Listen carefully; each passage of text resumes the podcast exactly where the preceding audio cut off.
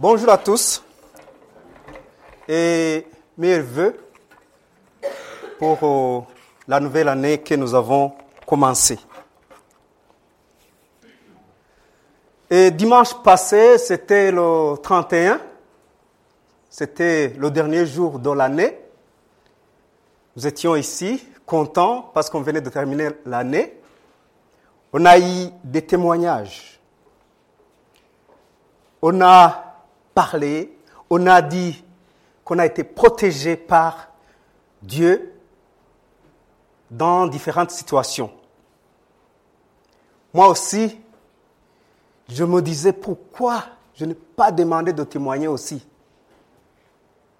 là où j'étais assis là-bas, je, voulais me, me lever pour dire quelque chose. Pourquoi je voulais dire quelque chose? Dimanche, c'était le 31. Je sais que Dieu a fait beaucoup de choses toute l'année pour ma famille, pour toute la communauté ici et pour beaucoup de personnes dans le monde. Mais moi, je voulais dire quelque chose dans mon témoignage que je n'ai pas dit. Quand j'étais là-bas, je ne me sentais pas tranquille. J'étais venu même, des fois je viens avec ma voiture ici à l'église, mais nous étions venus avec ma famille en bus jusqu'à à Darcy et nous sommes descendus à pied jusqu'ici et j'ai trouvé que c'est proche, c'est pas loin. Mais pourquoi on n'est pas venu en voiture? J'avais peur de toucher ma voiture. Pourquoi? Samedi, quand je venais avec mon fils de Toison d'Or, on est rentré chez nous à Talent avec, euh, en, prenant la route euh, principale. Nous sommes venus, je conduisais bien, il n'y avait pas de problème. Alors quand je conduisais, quand j'ai tourné le rond-point, dans une seconde, il y a ma voiture qui a fait le demi-tour. J'ai regardé, au lieu de continuer, ça fait un demi-tour comme ça. C'était dans le sens où chaque personne qui passait disait eh, Est-ce qu'il est fou Cette personne qui dans, dans un autre sens, dans un rond-point. Les, voitures viennent comme ça, toi tu es comme ça. Parce que je, euh, euh, je conduisais et la voiture subitement fait comme ça. Et j'ai essayé de prendre le frein à main et la voiture s'est arrêtée. Alors j'avais peur de toucher la voiture. C'est pourquoi nous sommes venus à pied. Alors je me disais, Seigneur, merci. Peut-être la veille on serait mort, mais on est vivant. Alors jusqu'à présent, je remercie le Seigneur. Avec ce demi-tour que nous avons fait, aujourd'hui, je vais me servir de ce mot de demi-tour. Pas le demi-tour que j'ai eu dans mon accident, mais on va parler, on va parler d'un autre demi-tour. Et le message que nous allons partager ce premier dimanche de l'année a comme titre Le retour au bercail. Le retour au bercail. Le mot bercail est utilisé dans différentes langues et cultures et j'ai essayé de chercher sa signification euh, que j'ai trouvée. C'est la signification que vous donnez à ce mot, retour au. Et en commençant par le bercail, c'était enceinte couverte où est enfermé un troupeau de brebis ou de moutons. Il s'emploie surtout quand on considère ce lieu comme point vers le cœur, il faut conduire les moutons. L'enceinte où ils doivent entrer pour reposer tranquillement. C'est ça la signification que j'ai trouvée. Si une brebis quitte le bercail, surtout pendant la nuit, elle est exposée aux loups qui peuvent la dévorer facilement. Et cela me fait penser au psaume 23. C'est un psaume que beaucoup de chrétiens connaissent par cœur. Moi, je le connais par cœur, surtout dans, dans ma langue. Et chacun a sa langue ici peut prononcer le psaume 23. Alors, le psaume 23, on dit L'Éternel est mon berger, je ne manquerai de rien. Il me fait prendre du repos dans des pâturages bien verts. Il me dirige près d'une eau paisible. Il me redonne des forces. Il me conduit dans les sentiers de la justice à cause de son nom. Même quand je marche dans la sombre vallée de la mort, je ne redoute aucun mal, car tu es avec moi. Ta conduite et ton appui, voilà ce qui me réconforte. Tu dresses une table devant moi, en face de mes adversaires. Tu verses de l'huile sur ma tête et tu fais déborder ma coupe. Oui, le bonheur et la grâce m'accompagneront tous les jours de ma vie et je reviendrai dans la maison de l'Éternel jusqu'à la fin de mes jours.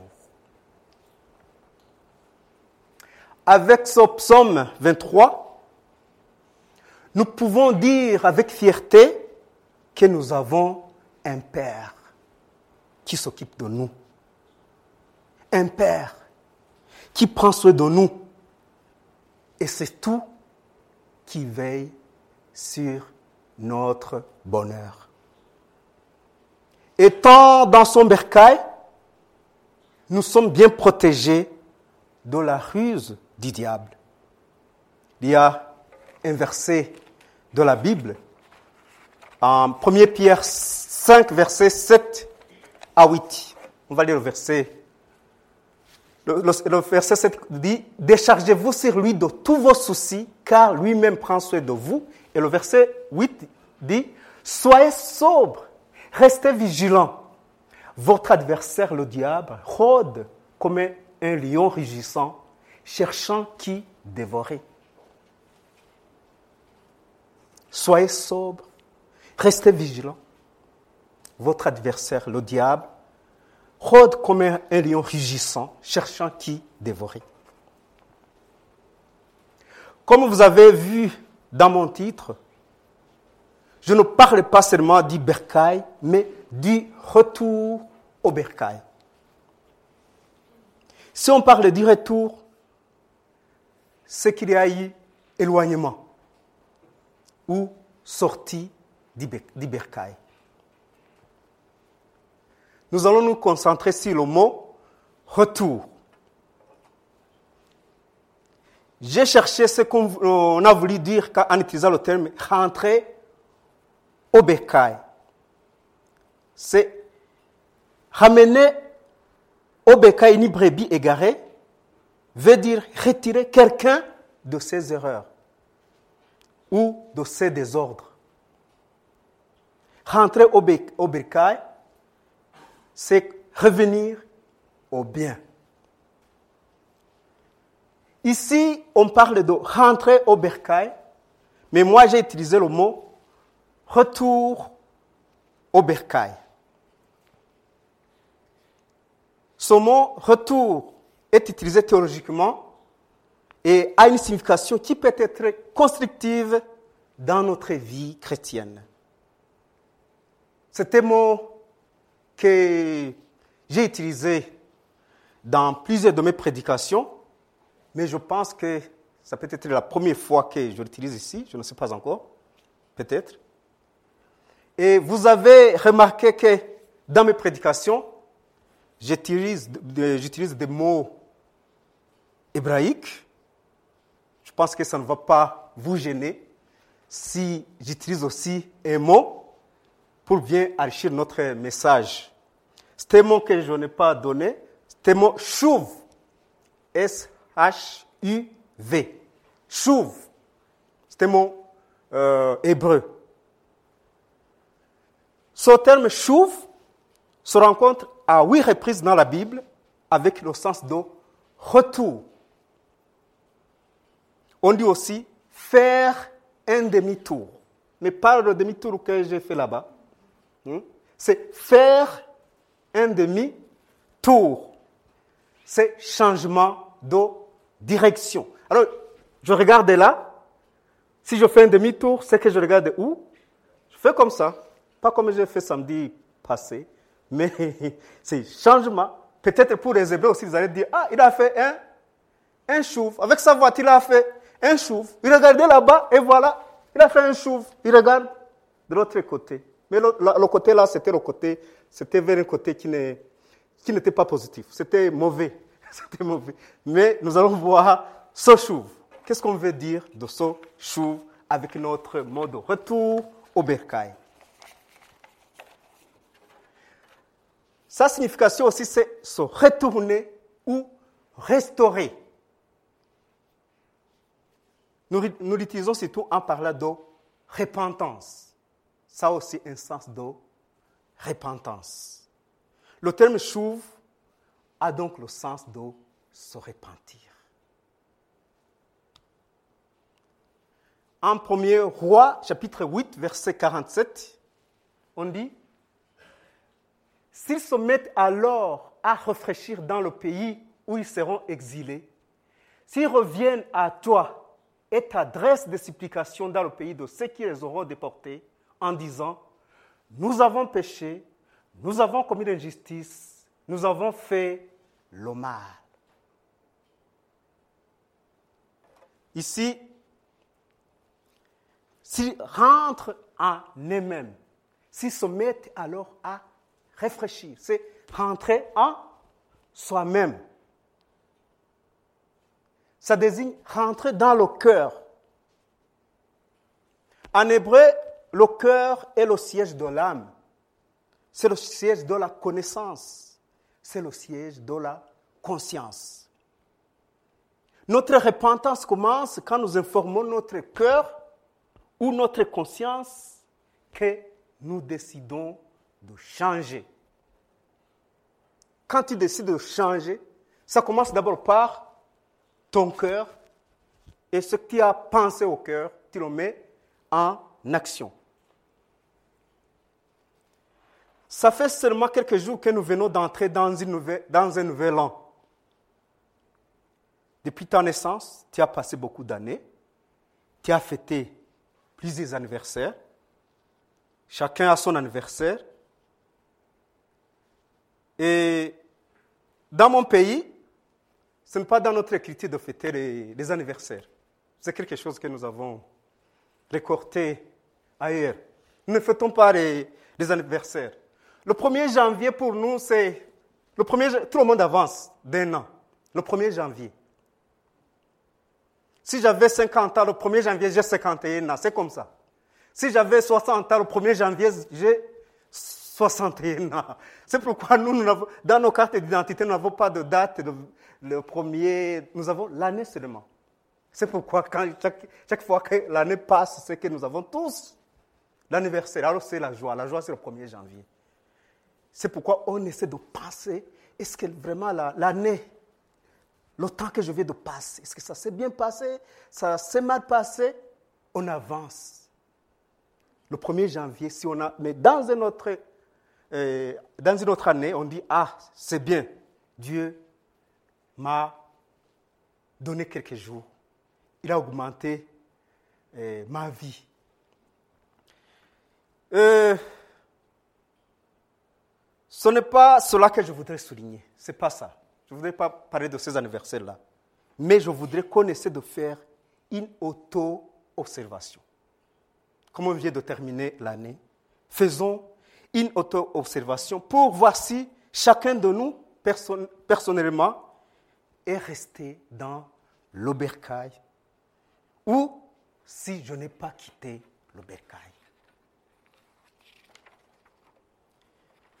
Qu'est-ce que ta conscience te dit?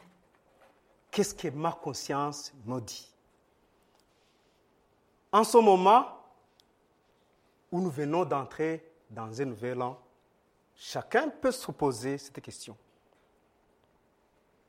Il y a beaucoup de, de cas bibliques, et nous avons vu quelques-uns dans nos prédications, où les personnes ont pris un autre chemin. Je reviens sur le mot retour et l'auto-observation. Ces gens ont découvert qu'ils sont perdus. Et le cas le plus récent que nous avons vu, c'est le cas de Job. Non, ce n'est pas Job. C'est Noé. Dieu lui envoie où? Il a été envoyé, c'est Jonas plutôt, c'est Jonas. Il a été envoyé à Ninive. Il est allé où? Tarsis. Alors c'était différent. Jonas, Dieu lui dit, toi tu vas à, Ninive. Mais il se dit, pour me cacher de la face de Dieu, il faut aller à, à Tarsis. Nous avons suivi ce qui lui est arrivé. On l'a dit ici devant nous. Je ne me souviens pas qui avait prêché sur ce. Ça doit être Ken. Vous savez ce qui s'est passé à lui? On a dit, il a, dit, c'est moi, c'est moi qui suis la cause de tous ces problèmes que vous avez. Et on a décidé de le jeter dans la mer. Mais Dieu, ce qui m'a beaucoup intéressé, c'est que Dieu ne l'a pas abandonné même là, au fond des eaux. Il y a Dieu qui l'a suivi. Il a retiré des eaux, bien qu'il avait pris une direction qui était contraire à la volonté de Dieu. Mais il a accepté, il a dit, vraiment, mais il avait, il avait beaucoup peiné à accepter, parce qu'on nous a dit qu'il s'était caché. Mais il a dit, prenez-moi, jetez-moi, vous allez continuer. Mais il y a une autre histoire biblique qui explique davantage. C'est celui du fils prodigue. Luc 15, versets 11 à 32. Il dit, encore, un homme avait deux fils. Le plus jeune dit à son père, mon père, donne-moi la part de l'héritage qui doit me revenir. Le père leur partagea alors ses biens. Peu de jours après, le plus jeune fils ramassa tout et partit pour un pays éloigné, où il gaspilla sa fortune en vivant dans la débauche. Alors qu'il avait tout dépensé, une importante famine survint dans ce pays et il commença à se trouver dans le besoin. Il alla se mettre au service d'un habitat du pays qu'il envoya dans ses champs garder les porcs. Il aurait bien voulu se nourrir des caroubes que mangeaient les porcs, mais personne ne lui en donnait. Il se mit à réfléchir et se dit, combien d'ouvriers chez mon père ont dit pain en abondance et moi ici je meurs Je vais retourner vers mon père et je lui dirai, Père, j'ai péché contre le ciel et contre toi. Je ne suis plus digne d'être appelé ton fils. Traite-moi comme l'un de tes ouvriers. Il se leva et alla vers son père. Alors qu'il était encore loin, son père le vit et fit rempli de compassion. Il courut, se jeta à son cou et l'embrassa. Le fils lui dit, Père, j'ai péché contre le ciel et contre toi. Je ne suis plus digne d'être appelé ton fils. Mais le père dit à ses serviteurs, apporte vite le plus beau vêtement et mettez-le lui. Passez-lui un anneau au doigt et mettez-lui des sandales aux pieds. Amenez le veau qu'on a engraissé et tuez-le. Mangeons et réjouissons-nous, car mon fils que voici était mort et il est revenu à la vie. Il était perdu et il est retrouvé. Et ils commencèrent à faire la fête. Or, le fils aîné était dans les champs. Lorsqu'il revint et approcha de la maison, il entendit la musique et les danses. Il appela un des serviteurs et lui demanda ce qui se passait. Le serviteur lui dit, ton frère est de retour et ton père a tué le veau engraissé parce qu'il l'a retrouvé en bonne santé. Le fils aîné se mit en colère il ne voulait pas entrer. Son père sortit le supplier d'entrer, mais répondit à son père, voilà tant d'années que je suis à ton service sans jamais désobéir à tes ordres. Et jamais tu ne m'as donné un chevreau pour que je fasse la fête avec mes amis. Mais quand ton fils est arrivé, celui qui a mangé tes biens avec tes prostituées, pour lui, tu as tué le veau engraissé. Il y a le père qui dit, mon enfant, lui dit le père, tu es toujours avec moi et tout ce que j'ai est à toi. Mais il fallait bien faire la fête et nous réjouir, parce que ton frère que voici était mort et il est revenu à la vie. Il était perdu et il est retrouvé. C'est un bon message. C'est un bon passage. Chaque fois que je le lis, je me sens réconforté. Et j'espère que ça te réconforte également, toi qui écoutes ce message. Ce Père dont on parle ici, c'est notre Père céleste. C'est notre Dieu créateur. Il s'occupe de nous. Il veut que nous restions dans ses voies. Mais pour différentes raisons, nous nous trouvons hors de son pâturage ou de son bercail. C'est à ce moment que nous commençons à nous attribuer la faute les uns aux autres, comme ça a été depuis le commencement. Ce n'est pas moi, c'est à cause de, de l'autre. Jusqu'à dire même que c'est à cause de Dieu. C'est Dieu qui a voulu que ça soit ainsi. Mais c'est faux. Souvenez-vous, quand Adam avait commis le péché, il a dit, ce n'est pas moi, c'est la femme que tu, tu m'as donnée. Pour Ève, ce n'est pas moi, c'est le serpent que tu as créé. Ça arrive aussi dans notre vie quotidienne. Nous avons tendance à attribuer l'échec à l'autre. Nous cherchons des motifs là où ça ne se trouve pas. On dit, si je n'étais pas marié à tel ou tel, je ne serais pas tombé dans ce péché. Je ne serais pas comme je suis aujourd'hui. Si je ne suis plus au bercail, c'est à cause de tel ou tel. Au lieu de décider de changer, on essaie de défendre ses erreurs. C'est ça le problème. On essaie de, de se défendre. C'est comme ça dans la vie. Mais ce qui nous intéresse dans ce texte du Fils prodigue, c'est qu'il s'est découvert lui-même. Il n'a pas attribué son échec aux autres. Lui, il a vu moi, il s'est vu lui-même. Il est retourné dans sa conscience. Il a décidé de faire un demi-tour. Il a décidé de faire un changement de direction. Il décida de retourner au bercail. Il décida de retourner à la maison de son père. C'est ce retour qu'on va utiliser dans le Nouveau Testament. Dans le Nouveau Testament, ce mot se repentir a un autre mot qui a aussi beaucoup de signification. On l'a déjà parlé ici. On a dit que c'est métanoïa, métanoïa, qui a beaucoup de, de significations et qui sont très utiles. Métanoïa, c'est changement de mentalité ou changement d'intention. Ça veut dire aussi une tristesse qu'on éprouve de ses péchés et la douleur d'avoir offensé Dieu.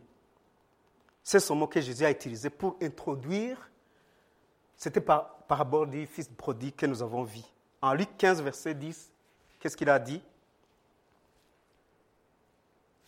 Non, Luc 15, verset 10. Non, il dit de même. C'est ça? Ah, de même, je vous le dis, il y a de la joie parmi les anges de Dieu pour un seul pécheur qui se répand. C'est ça qu'on a voulu dire. De même, je vous le dis, il y a de la joie parmi les anges de Dieu pour un seul pécheur qui se répand. En tant que chrétien, il est bon et utile de commencer l'année en faisant un bilan de notre vie chrétienne. J'ai lu ce que les spécialistes disent bilan, ce qu'ils disent. On a dit pourquoi faire des bilans? Pour pouvoir, partant d'une situation donnée, réelle ou fictive, apporter les correctifs nécessaires afin de diminuer les risques, d'agir sur les moyens de prévention, d'intervention et de protection. Cette dynamique est aussi valable pour le responsable d'une affaire, qu'il soit commerçant, industriel ou artisan. Pour lui, dresser le bilan, c'est établir un document permettant de prendre des décisions visant à corriger ou améliorer une situation en fonction d'objectifs fixés. L'homme peut aussi dresser un bilan pour ce qui est de son existence, pour ce qui est de sa vie. On peut faire un bilan de la vie, de ta vie, de ma vie. Mais il faut connaître des choses pour nous, les chrétiens. La première chose, c'est Romains 3, verset 23. Je pense que c'est le verset qu'il avait mis là-bas. Romains 3, verset 23. C'est ce que nous devons connaître pour faire notre bilan. Tous ont péché et sont privés de la, gloire de Dieu. Quand on sait ça, oui, je suis pécheur, mais il y a autre chose qu'il faut savoir.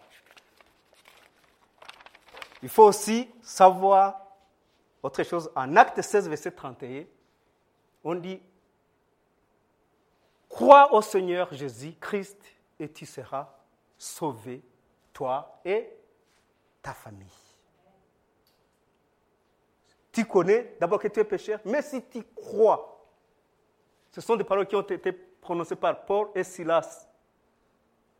Crois au Seigneur Jésus-Christ et tu seras sauvé, toi et ta famille. Même si tu avais perdu, si tu avais quitté avec le retour, avec euh, ta croyance que Jésus, ta croyance que Jésus est le Seigneur, tu seras sauvé, toi et ta famille. Son fils prodigue reste toujours fils, mais il n'est il n'est plus en famille. Il était fils toujours. Il n'est plus en contact avec son père. Il dépend d'autres personnes qui ne s'occupent même pas de lui. C'est ainsi qu'il a décidé de faire un demi-tour. Nous l'avons vu au verset 17 à 20, dans le texte qu'on nous a donné. Au verset 17, on dit, il se mit à réfléchir et se dit, combien d'ouvriers chez mon père ont dit pain en abondance Et moi, euh, ici, je meurs de faim. Je vais retourner vers mon père et, je lui dirai, Père, j'ai péché contre le ciel et contre toi. Je ne suis plus digne d'être appelé ton fils. Traite-moi comme l'un de tes ouvriers. Il se leva et alla vers son père. Alors qu'il était encore loin, son père le vit et fit rempli de compassion. Il courut, se jetait à son cou et l'embrassa.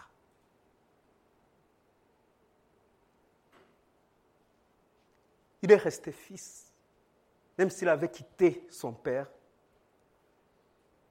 Quand il est rentré, son père l'embrassa. Il courut et se jeta à son cou. Pas pour le combattre, mais pour l'embrasser. Et il y a eu une très grande joie dans la famille ils avaient de la joie parce qu'il avait le fils qui était retrouvé. Il était perdu et il est retrouvé. Il est revenu au bercail. Lisons Luc 15, verset 3 à 10. On va voir euh, autre chose qui est bien. On va voir comment il y a la joie. Alors il leur dit cette parabole. Si l'un de vous a dit brebis et qu'il en perde une, ne reste-t-il pas les 99 autres dans le désert pour aller à la recherche de celle qui est perdue jusqu'à ce qu'il la retrouve? Lorsqu'il l'a retrouvée, il la met avec joie sur ses épaules. Et de retour à la maison, il appelle ses amis et ses voisins et leur dit Réjouissez-vous avec moi, car j'ai retrouvé ma brebis qui était perdue. De même, je vous le dis, il y aura plus de joie dans le ciel pour un seul pécheur qui se répand que pour 99 justes qui n'ont pas besoin de changer d'attitude. Ou bien, si une femme a 10 pièces d'argent et qu'elle en a perdu une, ne va-t-elle pas allumer une lampe, balayer la maison et chercher avec soin jusqu'à ce qu'elle la retrouve? Lorsqu'elle l'a retrouvée, elle appelle ses amis et ses voisines et dit, Réjouissez-vous avec moi, car j'ai retrouvé la pièce que j'avais perdue. De même, je vous le dis, il y a de la joie parmi les anges de Dieu pour un seul pécheur qui se répand. Qui se. Il y a de la joie quand il y a un pécheur qui se répand. Quand il y a une personne qui se répand quand il y a une personne qui découvre, qui se découvre soi-même, qui voit qu'il n'est pas au bercail. Notre vie dans ce monde est comme un voyage dans le train. Vous vous souvenez de ça? Il y a quelques jours, c'était ici devant. C'était nos enfants il y a des enfants même qui rappellent. Dieu utilise les enfants pour rappeler, pour rappeler les, adultes. Les enfants étaient ici, de l'écodim. Ils nous ont rappelé, ils nous ont rappelé le jour de représentation que nous sommes dans, c'est comme si nous sommes dans un trait, dans ce voyage chrétien. Sommes-nous toujours dans le même train? C'est la question qu'on peut se poser. Sommes-nous toujours dans le trait? Quand j'essaie de tourner mes yeux, je dis les yeux d'homme, hein, je suis un homme, et quand j'essaie de retourner en arrière, dans les cinq ans que je viens de passer ici, dans cette église, je me demande si nous sommes toujours dans le même train. J'essaie de, de regarder. Est-ce que celui que je trouvais là-bas en 2000, quand je suis venu en 2002, est-ce qu'il est toujours là? Je regarde, j'essaie de faire comme ça, je regarde. Comme un, homme, je vois qu'il y a quelques-uns que je ne vois même plus. Je ne sais pas s'ils ont quitté le bercail, s'ils sont dans un autre wagon, peut-être nous sommes dans, dans le train, peut-être qu'ils sont dans un autre wagon, ils continuent de marcher, ou ils ont quitté peut-être le train. Ça, je ne sais pas. Mais Dieu, Dieu seul, il connaît tout, parce qu'il est, c'est un Dieu tout-puissant. Il est omnipotent, il, a toute puissance, il connaît tout, il est omniscient, il connaît tout, il est omnipotent, il peut tout. Même si tu es où, il te voit. Alors c'est ça la question que je me pose, si nous sommes toujours dans le train. Mais c'est la joie haussière quand une personne retourne au bercail. S'il y en a qui ont quitté le bercail, il faut prier. Il ne faut pas, ne faut pas se, croiser les mains seulement. Il ne faut pas croiser les mains. Il faut aussi le présenter à notre Seigneur. C'est pourquoi, pour terminer ma prédication, j'ai demandé à Patrice de venir ici devant. Nous tous, nous allons prier pour notre Église qui vient ici j'ai demandé à Patrice de venir ici pour prier. Il va prier pour euh, l'Église. Nous allons commencer un nouvel an. Il va prier pour ceux que nous ne voyons plus, qui devaient être aujourd'hui avec nous, mais qui ne sont plus ici. Et chacun va prier pour lui-même, pour que nous pouvons rester au bécail. Seigneur, nous voulons d'abord te remercier pour tous ceux qui sont restés dans le bercail, Seigneur. Tu les tiens par ta grâce et ils t'ont offert leur cœur et ils ne sont pas parfaits, c'est vrai, personne n'est parfait, mais dans leur cœur, Seigneur, ils ont, ils ont toujours ta parole, ils ont ton esprit, ils ont la joie, Seigneur, d'être une brebis entre les mains d'un Père merveilleux. Seigneur, leur merci pour l'Église. Mais merci aussi, Seigneur, pour euh, ce rappel que tu nous fais ce matin encore de cet amour immense pour ceux qui sont partis de ta maison. Toi, tu les vois encore comme des fils perdus, c'est vrai, ils sont égarés, mais tu les vois encore comme des fils et tu voudrais de tout ton cœur qu'ils reviennent dans la maison. Parce que tu as encore tant de bonté, tant de grâce, tant d'amour à partager avec eux. Et c'est vrai que lorsque un enfant de Dieu s'éloigne et qu'il revient, tu es heureux, mais même l'Église est heureuse, Seigneur. C'est pour ça que nous prions pour eux. Nous les aimons toujours comme des frères. Nous sommes dans la tristesse de les voir marcher autrement qu'avec ta parole et avec tes commandements. Mais Seigneur, nous voulons avoir le même cœur que tu as.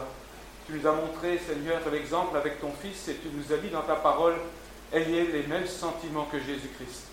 Seigneur, nous avons besoin de toi, de ta grâce pour avoir les mêmes sentiments. Mais merci de nous rappeler ce matin cet immense amour. Alors nous te demandons, Seigneur, dans ta grâce, oui, continue à ramener tes enfants, ramène tes brebis dans toutes tes maisons, Seigneur, locales. Merci de les ramener parce que nous voulons partager encore ta présence. Tu nous as sauvés pour aujourd'hui et pour toujours. Et c'est tellement merveilleux d'être ton enfant.